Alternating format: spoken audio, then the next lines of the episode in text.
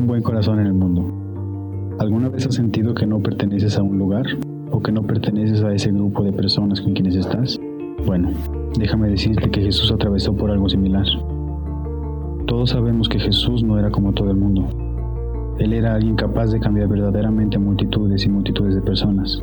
Y no era porque tuviera algo que nosotros no podamos tener, lo único que lo hacía diferente, capaz de hacer de forma perfecta lo que, lo que se propusiera, es que él sabía que lo que hacía lo hacía por una razón.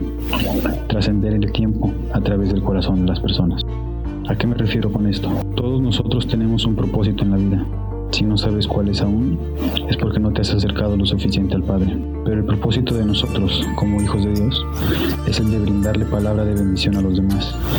Es hacer que otros conozcan y reciban lo que nosotros hemos recibido de alguien más, de parte de Dios. Recordemos que si Jesús, que no pertenecía al mundo, vino y logró cambiar millones de vidas a través del tiempo, nosotros podremos hacer lo mismo. Juan 15:20